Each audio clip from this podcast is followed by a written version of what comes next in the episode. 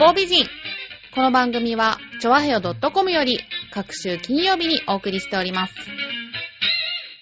この番組は、音楽、美術、スポーツから、ボランティア、地域活動などジャンルを問わず、多方面で活躍するゲストを紹介する番組です。タイトルの八方美人は、韓国語では褒め言葉で、多彩多芸、彩色兼備などという意味です。今回の八方美人は、千葉県浦安市総合体育館まで BJ リーグを見に行ってきました。BJ リーグとは、日本のプロバスケットボールリーグのことです。2005年に誕生し、今年で7年目を迎えますが、昨年、チョアヘオ本部のある千葉県からも、千葉ジェッツという千葉県初のプロバスケットボールチームが、この BJ リーグに参戦したので、そちらの応援に行ってまいりました。以前、八方美人でも、ちょうど今から1年ぐらい前ですね、2011年2月、千葉ジェッツの牧平さんにご出演いただきまして、発足のあれこれを詳しくお話しいただいてます。当時はね、まだ選手も決まってない状況で、1年後にこんなに勢いがついてるものかと、まあ発足時にインタビューした身としては、とても嬉しく思います。えー今回、浦安市総合体育館で行われた試合なんですが、えー新州ブレイブウォーリアーズと千葉ジェッツとの試合だったのですが、まあ、残念ながら新州に敗れてしまったのですが、BJ リーグの状況や千葉ジェッツの活動なんかも兼ねてインタビューを行ってきました。インタビューいただきましたのは、コーチのエリック・ガード氏、そして選手の田中健介選手、石田隆樹選手、こちらの3名にいただきましたので、ご紹介したいと思います。Uh, tough weekend for us. I thought that uh, I thought Shinshu played pretty well uh, all weekend. 非常に苦しい2試合となりましたででも新州を、えー褒めたいと思いますすごくいいプレーをしました、えーリバウンドでも圧倒的に向こうが有利で、えーサイズもあり、まあいいプレーを2日間続けましたで昨日も今日も、えーまあ、試合が競っている場面で、えーまだ勝敗、どっちどっちのチームが勝つかわからないっていう場面のその、え2つ、3つのポゼションが、え昨日と今日鍵になったと思います。それをものにできなかったのが残念です。昨日と今日、えフリースローのミスが目立ってしまいました。昨日も11本、今日11本外して、えーまあ、ジェッツとしてシーズンを通してフリースローの確率が最初の方は悪くて、で最近ちょっと上がってきたかなって思ってたところなんですが、えー昨日と今日はまたあのシーズン最初の方の確率に戻ってしまいました打ってることはすごくいいことなのでそれはしっかり、えー決めないといけないです That's what I'll say about my team, uh, the Chiba Jets. I have a lot of players ジェッツの選手たちを評価してあげたいです、えー多くの選手はもちろん、えーまあプロキャリア長い選手もいれば、えーまだ若い選手もいてでもこのチームでこの役割、えーを、まあえー中でプレーしているのでシーズンの最初の方から今と比べれば選手たち個人個人はすごく上達していると思います。で例えばプロのキャリアの中で、えーベストゲームを今シーズン、えーやっているとか新しいシステムシステムの中でどう自分を表現するかっていうのを、え少しずつ、選手たちが、えやってくれているのですごく選手たちを褒めたいと思います。残念ながら、ま、プロなので、えー勝ち負けで、えー成功した成功しないかが評価されるわけですがそういうところでも選手たちを評価してあげたいと思います。ハーグロー、スタテン、えーリーグの中でも、能力が高い方の選手が2人いてで最近になって BJ リーグを経験しているベテランのアントン・ブロックシーも入って、えーそれを土台にであの先ほどお話しした新しい役割を、まあ任されている日本人選手が、えーいてその中で、えー選手たちが頑張っているんですけれどもやはり新しいことを経験しているので、えーまあ、引き続き、難しいことは、たくさんあるかもしれないです。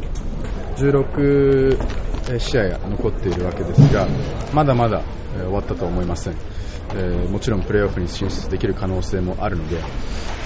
チームとして何か特別なことをやるというよりはチームとして、えー引き続き成長していくことが大事だと思います、まあ、あのジェッツのテーマでも課題でもある、まずディフェンスで抑えて、えー、リバウンドを取って、で、走って、で、えー、なるべく多く、フリースローラインに行く、相手のファールトラブルを誘う、え、そういうところで引き続き同じ戦略でやっていきたいと思います。えー、ジェッツの選手、すごく信頼しています。自信、選手に対する自信が、あの、もしかしたら選手たちが自分たちで持っている自信以上に自分が選手たちを信頼していると思います。もっと選手たちも自信を持って、えー、いいプレーをしてくれることを望んでいます。新規参入チームだっていうことを、えー、忘れてはならないと思います。経験があるチームとは違って今年初めていろんなことを経験してそれから学んチームとして学んでいってるのでそれを忘れないことが重要だと思います決してこの1年目簡単なシーズンになると誰も最初から言ってないです今日みたいな試合でリバウンドは、負けましたがまだリーグの総合スタッツをチームスタッツを見てみるとジェッツがリバウンドで、1位、2位で争っていることが分かります。だから何かをあの急激に変えるというよりかは、まあ、ファイトして同じ選手としてやるわけなのでやり方は変えずに引き続き戦うしかないと思います。続いては田中選手にお話を伺いたいと思います。よろしくお願いいたします、はい、よろしくお願いします。今日の試合残念な結果となってしまったんですけど、はい、今日の試合をやるにあたって課題など見つかったとしたらどんな？そうですね、はい、もうこれ僕開幕からもずっと言ってるんですけど、うん、やっぱりディフェンスそれとあとリバウンドこれをやらないとやっぱり勝てないのかなっていうのはずっと思います、はい。今日はスリーポイントがよく決まっていたようですけど、はいはい、何か狙いが？いやまあそうですね。とにかくそのうちの外国人がすごく1対1が強いんで、うん、そこで引きつけてくれて外で開くんで、まあ、来た時には決めたいというのは思ってるんで今日はそれが決めれてよかったです、はい、1ヶ月ぶりのホームゲームということで、はい、今回浦安の地でゲームをしたんですけどやっぱりホームゲームって違いますか？そうですね、えー、昨日今日とすごいお客さんも入ってくれてやっぱりホームだと声援もあるんでとてもやりやすいのはありますね、はい、BJ リーグ残りあと2ヶ月切りましたが、はい、田中選手の今後の目標は何でしょうか？まあ、そうですね。僕ポジションがガードなんでとにかくチームを流れを作ることとチームがちょっと慌て出した時に落ち着かせるようにコントロールできるようにガードとして僕自身も成長していってチームを勝たせれるようなガードにななれればなと思います、はい、ではファンの皆さんに何かメッセージをお願いします、はい、そうですね。今日昨日と来てくれた方にはちょっと残念な結果だったんですけど今後も応援してくれたら嬉しいですねやっぱり。その声援がやっぱ僕らすごい励みになるんでぜひ会場に足を運んで応援してください。はい。ありがとうございました、はい、ありがとうございます。はい、では、石田選手にお話を伺いたいと思います。えー、今日の試合は1ヶ月ぶりのホームゲームということで、やっぱりホームゲームは違いますか？そうですね、そのブースターの皆さんの声援の大きさも違いますし、やっぱり僕らのホームということで、そのホームは守りたいって気持ちがあるので、まあ、今日は負けてしまったんですけども、本当ならば勝ちたい試合でした。今日の試合、残念な結果となってしまいましたけど、今日の試合をやることで課題など何か見つかったかお伺いできたらと思うんですが。えっと、2月ぐらいから自分たちでチームがこれから変わらなくちゃいけないっていうのはずっと考えていたんですけれども、なかなか変われずにいて、で、2週間ぐらい前から徐々にチーム変わり始めていい流れになったんですけど、今日はまた少しまた悪い自分たちに戻ってしまったなっていう反省があります。はい。BJ リーグに新規参入して今月で半年ほどになると思うんですが、チームの方とかファンの方とか、なんか雰囲気って今どんな感じですかね？チームはみんな仲良くやっているんですけども、感じるのはその千葉のブースターの方々は本当あったかいなっていつも感じてます。もちろん、僕らは勝って一緒に喜んで、その、恩返しをしたいって気持ちはあるんですけども、今残念ながら負けているんですけども、そんな中でも温かい声援を送ってくれるし、まあ、今日も負けてしまった後にまた次頑張ろうっていう声をかけてくれるのがすごい嬉しいですね。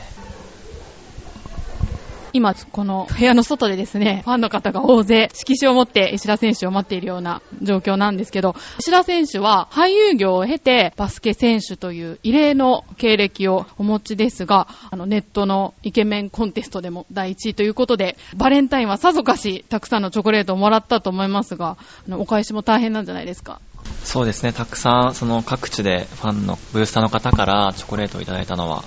本当に嬉しいことなんですけども、ホワイトデーは一体これどうやってお返しをしたらいいのかっていうのは悩んでいるところです。あの、今日の衣装は、ジェッツの定番の赤でなく、ホワイトということで、なんかこれはホワイトデーにちなんでいるっていうことなんですけど。そうですね、ホームゲームだと、そのブースターの皆さんは赤のユニフォームしか見たことがないっていう人も多いので、まあ、そういった人たちに向けて、この白のユニフォームで戦っている僕たちっていうのも見せようっていう、まあ、白なんでホワイトデーってこともあると思うんですけども、まあ、それで納得していただけるのかどうかっていうのは、ちょっと心配ですけど、はい。先ほどおっしゃったブースタークラブ、千葉ジェッツブースタークラブというファンクラブ、現在も会員募集ということなんですけど、こちら、あのチケットやグッズのプレゼントのほか、会員限定のイベントなんかもあるっていうことで、ファンの方との交流ってどんなものがあるんですか、今のところ。以前行われたものだと、そのクリスマスの試合の後に、その会場でクリスマスパーティーを開いて、選手との交流、そのプレゼント交換にあったりっていうのをやりました。どうでした？ファンの方の反応は？まあ、いつもその会場で見かけるそのブースターの人とゆっくり話す機会っていうのもなかなかないので、そういった場所で話せるのはいい交流になると思いますし、まあ、ブースターの方々にしても、まあ、僕らのグッズとかプレゼントする機会っていうのもなかなかないと思うんですけども、そういったところで、まあ、喜んでもらえるチャンスを作れるっていうのはいいことだなと思います。はい。えー、ところで、あの、ジェッツの活動についてなんですけど、千葉県のバスケ環境を整えたいというのが、ジェッツの信念の一つでもあると思うんですが、バスケを教えた子供たちとか、ファンの方だったり、地域の方に触れ合って何か感じたことってありますか？うん、クリニックであったりとかイベントに参加して、その、千葉のブースターになってくれる方々には本当に感謝しているし、そういった人たちに向けて僕たちの存在っていうのをどんどんアピールしていきたいなと思います。で、いろんな場所に行っていく中で、その、初めて、その、バスケットボール選手に会ったであったりとか、その千葉にチームがあることを初めて知ったっていう人もまだまだたくさんいるので、もっともっと活動できることはたくさん多いと思うので、もちろん試合に勝つことはもちろんですけども、そういった自分たち自身の PR っていうのも忘れずにやっていきたいなと思います。そういったことを含めてその地域密着で活動していければいいなと思ってます。はい。え BJ リーグ残りあと2ヶ月切りましたけど、石田選手の今後の目標を教えてください。もちろんまだまだプレーオフの可能性というのは残っているので、それに向けてチーム一つにまとまって全力で戦うことと、ホームゲーム、あと何数回しか残っていないんですけども、その中で必ずホームを守るっていうか、ブースターのみんなの前で勝って一緒に喜ぶってことを実現したいなと思ってます。じゃあ最後にですね、ファンの皆さんに一言よろしいですか？いつも応援ありがとうございます。えっと、千葉ジェッツ今は負け込んでいて苦しい状況ですけども、皆さんの声援が本当に力になってます。まだまだ僕たちも成長していきたいと思いますので、一緒に頑張っていきましょう。応援よろしくお願いします。はい、ありがとうございました。ということで、石田隆樹選手でした。どうもありがとうございました。ありがとうございました。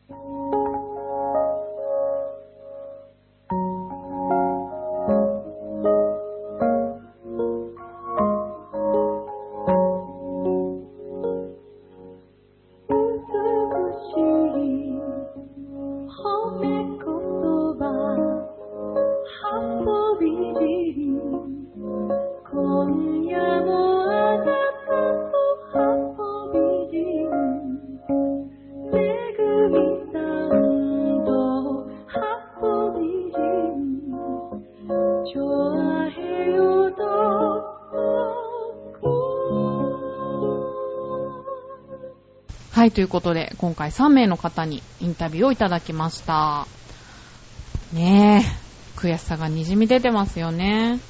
それだけ一つ一つの試合が大切な真剣勝負ってことなんですよね。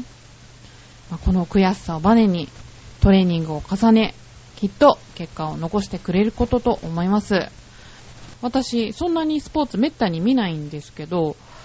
あのね、バスケットの試合は面白いなと思いましたね。さすがにアメリカとかでは娯楽となってるのが、うん、わかるような気がします。勢いがあってね、手もどんどん入るから退屈もしないし、全然知らない私でもね、楽しめるんでね、そういったことでも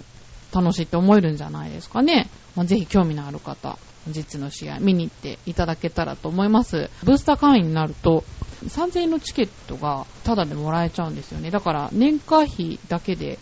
そのペイできちゃうっていう、まあ、とってもお得なファンクラブでもありますので、興味のある方、ぜひ見ていただけたらと思います。はい、というわけで、今回インタビューいただいたのは、千葉ジェッツのコーチ、エリック・ガード氏、選手の田中健介選手、石田隆樹選手でした。ありがとうございました。